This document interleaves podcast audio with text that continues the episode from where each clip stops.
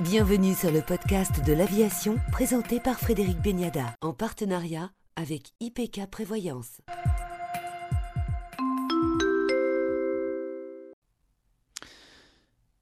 Suite de notre entretien avec Guillaume Faury, PDG d'Airbus, pour évoquer à présent l'avion décarboné, l'avion à hydrogène, et cette échéance annoncée de 2035. Alors une rupture technologique en moins de 15 ans, est-ce possible, Guillaume Faury? Pour être prêt euh, à lancer un programme en 2035, on a regardé le, chemin à parcourir. En fait, on l'a fait dans l'autre sens. On a regardé le chemin à parcourir et puis on a regardé euh, à quelle date ça nous amène. Les technologies qu'on a besoin de développer, on pense qu'il nous faut à peu près 5 ans pour les développer. Pourquoi euh, aussi long? Bah, parce qu'elles ne sont pas adaptées aujourd'hui à l'aviation et on a beaucoup, beaucoup de solutions techniques à trouver. Pourquoi aussi court? Parce que c'est des technologies qui sont déjà existantes dans d'autres industries. Par exemple, si on parle de l'hydrogène, l'hydrogène embarqué à bord de vaisseaux. Ça existe dans l'espace avec les satellites, avec les fusées. C'est des activités qui sont les activités d'Airbus. Donc, on a déjà beaucoup d'expérience sur ces technologies. Donc, on pense que raisonnablement, en cinq ans, on peut amener les technologies au niveau de maturité nécessaire pour euh, considérer le lancement d'un programme. Il faut à peu près deux ans pour préparer le lancement d'un programme,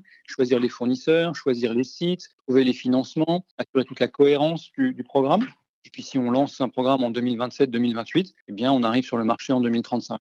Donc ça paraît demain, et c'est vrai que c'est demain à l'échelle de l'aéronautique, mais par rapport au travail qu'on a à faire, c'est possible. Et puis, en ce qui concerne les moyens, eh bien, il faudra faire de la recherche. La recherche, c'est pas ce qui coûte le plus cher, c'est ce qui est le plus difficile par rapport à la disponibilité de l'intelligence humaine, de la construction des solutions, des démonstrateurs, mais c'est pas quelque chose d'impossible en termes d'investissement. Et puis après, il faudra lancer un programme. Et comme je l'ai dit, il faudra entre 2025 et 2027 pour monter les financements, structurer les différentes parties du programme. Euh, mais c'est des choses qu'on devrait être capable de faire. Pour y arriver, il faudra être rentable d'ici là. Il faudra absolument que l'industrie aéronautique puisse faire des gros investissements. Et c'est une partie de mon discours avec les gens qui veulent nous mettre des taxes, qui veulent nous empêcher de, euh, de prospérer, c'est de leur dire, si on empêche l'aviation de prospérer, elle va continuer à être comme elle est pendant longtemps. Elle ne fera pas sa transition. On va devoir faire des gros investissements pour euh, lancer ces avions de nouvelle génération euh, décarbonés. Euh, pour faire ces gros investissements, il faut une industrie aéronautique qui soit en bonne santé, qui puisse financièrement s'offrir ces investissements. Et je faisais le point que tous ceux qui veulent taxer l'aviation, lui empêcher d'être en bonne santé, ne font que repousser le moment où on va pouvoir faire cette transformation. Et en fait, vont aggraver la situation. Il faut au contraire aller très très vite. Et pour aller vite, il faut être en bonne santé euh, et les taxes ne nous aident pas. Ce qui nous aide, ce sont les investissements, les capacités d'investissement et la bonne santé du secteur aérien. Il faut vite aller de l'autre côté. Il faut vite aller à la décarbonation. Elle coûte de l'argent. Empêcher les choses de bouger, c'est juste euh, étendre dans le temps, beaucoup plus longtemps, une situation qui n'est pas la meilleure vis-à-vis du climat. Est-ce que cette crise a changé notre approche du voyage? Est-ce la fin des politiques de hub, des très gros porteurs? On a vu disparaître la 380, le 747. Est-ce qu'on va voir arriver sur le marché des avions plus petits pour faire du point à point L'avenir, c'est le monocouloir long courrier type A321 XLR alors le marché de structure, hein, et on l'avait vu venir à la crise du Covid-19. C'est d'ailleurs la raison pour laquelle Airbus a décidé d'investir dans la 220 et maintenant est l'actionnaire principal de, ce programme, euh, donc en bas du marché des monocouloirs, parce qu'on voyait la tendance euh, arriver. Elle est accélérée par euh, le Covid. Effectivement, on voit de plus en plus de gens qui ont envie d'aller directement à leur point de destination, ce qui veut dire pour les compagnies aériennes beaucoup plus de trajets longue distance avec peu de passagers à bord.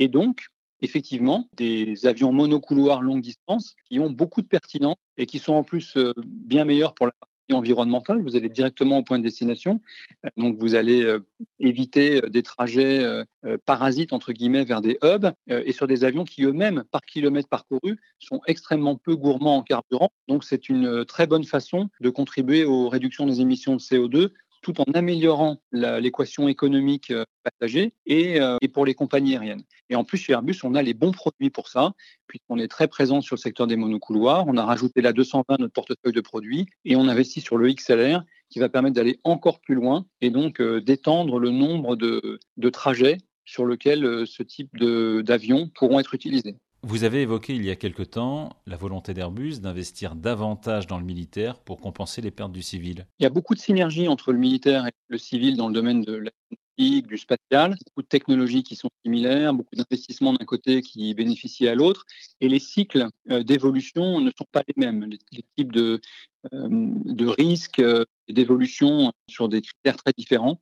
La crise du Covid nous a remontré, si besoin était, l'importance d'être sur plusieurs jambes pour être stable. Et effectivement, le militaire, qui était important pour nous, le devient encore plus, avec en toile de fond les efforts faits par l'Europe pour améliorer sa souveraineté, pour améliorer sa, sécurité, hein, pour le bien de, tous les habitants de la zone Europe, pouvoir assumer soi-même sa sécurité et sa souveraineté. Ça a été d'ailleurs très fortement remis au goût du jour dans le domaine sanitaire, puisqu'on a vu tous les inconvénients à ne pas être souverain sur le plan sanitaire. C'est pareil sur la sécurité. On a besoin de compter sur soi-même, de pouvoir compter sur soi-même pour assurer sa défense, la protection des citoyens qui vivent sur le territoire.